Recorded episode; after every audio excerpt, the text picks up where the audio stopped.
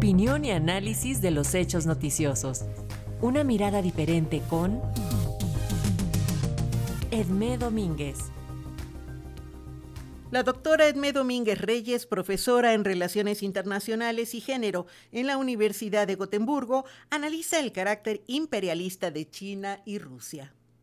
China y Rusia, imperialismos antiimperialistas. Muchos países del sur global se han resistido a apoyar a los países occidentales en contra de la invasión rusa a Ucrania porque el occidente sigue representando al imperialismo que tanto daño causó a estos países.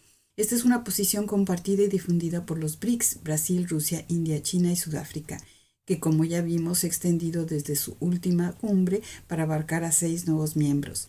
Habría que empezar a preguntarnos cómo definimos al imperialismo hay naturalmente muchas definiciones, pero si tomamos lo esencial de ellas, se trata de aprovecharse de los recursos naturales, territoriales humanos del país colonizado para el provecho del país imperialista.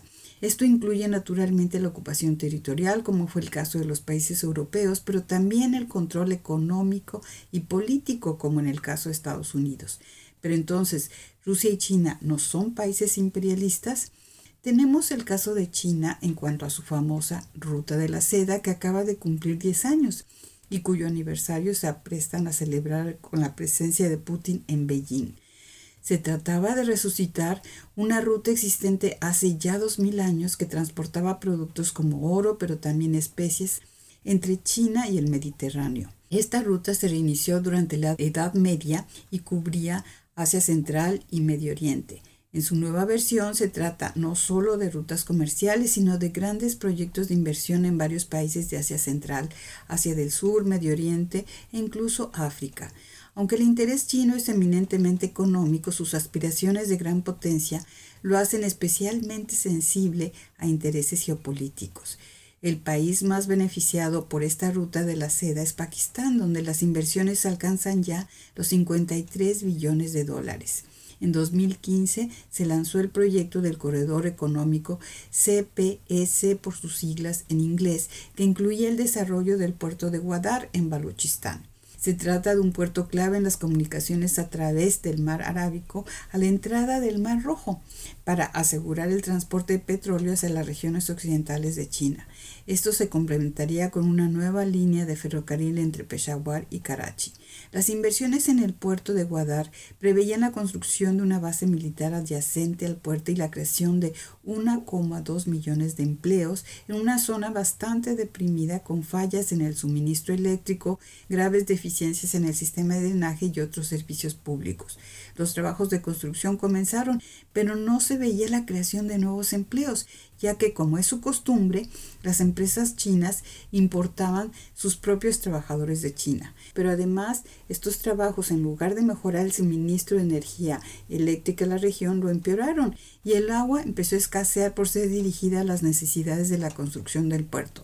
En un momento dado todo se paralizó por la pandemia. Sin embargo, la población local dependiente de la pesca empezó a ver que los recursos pesqueros disminuían o prácticamente desaparecían por la aparición de grandes barcos pesqueros chinos en sus aguas.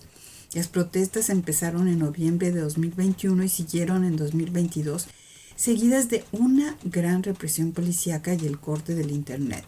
Se dieron entonces incluso manifestaciones de mujeres de los pueblos de la región protestando contra el encarcelamiento de sus maridos que habían participado en las protestas. Pero se dan además atentados armados contra los empleados y las propiedades chinas en la región y en otras ciudades pakistaníes por grupos yihadistas aliados del ISIS que bajo el nombre de Ejército de Liberación de Baluchistán dicen luchar contra el imperialismo chino al que equiparan al viejo colonialismo europeo. El caso de Guadar, de Pakistán, es solo uno más entre los muchos donde las inversiones chinas afectan de manera negativa a la población local desilusionada de los beneficios que ésta prometía. ¿Qué es lo que China busca en Asia, África o América Latina? En primer lugar, acceso a materias primas, a recursos naturales, a vías de acceso a sus mercados y en segundo lugar, presencia geopolítica en estas áreas, aliados atados a la voluntad china a través de deudas o compromisos a cambio de capital de inversiones. Pese a su retórica tercermundista antiimperialista, la presencia china se parece de manera cada vez más evidente a los viejos colonialismos. Se trata de explotar los recursos naturales y o territoriales del país colonizado para provecho propio. Los beneficios de estas inversiones para el bienestar de la población local brillan por su ausencia porque, ojo, Apoyar financieramente a un gobierno a sobrevivir no quiere decir ayudar a su población a vivir mejor, como lo evidencia el caso de Venezuela o Nicaragua y el de muchos países africanos.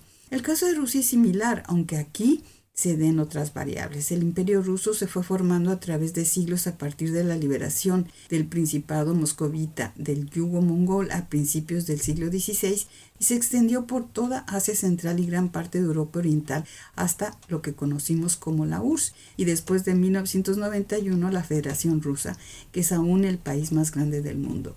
Aquí hubo conquista de territorios y control de recursos naturales. El liderazgo ruso actual está extendiendo su influencia sobre todo de ayuda militar a países de Medio Oriente como Siria y ahora a varios países africanos con la misión de controlar sus recursos minerales y tener influencia o total control político de ciertos países y no precisamente para mejorar el bienestar de la población local, pese a lo que diga la propaganda. Por todo ello, habría que preguntarse, ¿queremos reemplazar un imperialismo por otros disfrazados de liberadores del sur global? Para Radio Educación desde Suecia les habló Edmé Domínguez Reyes.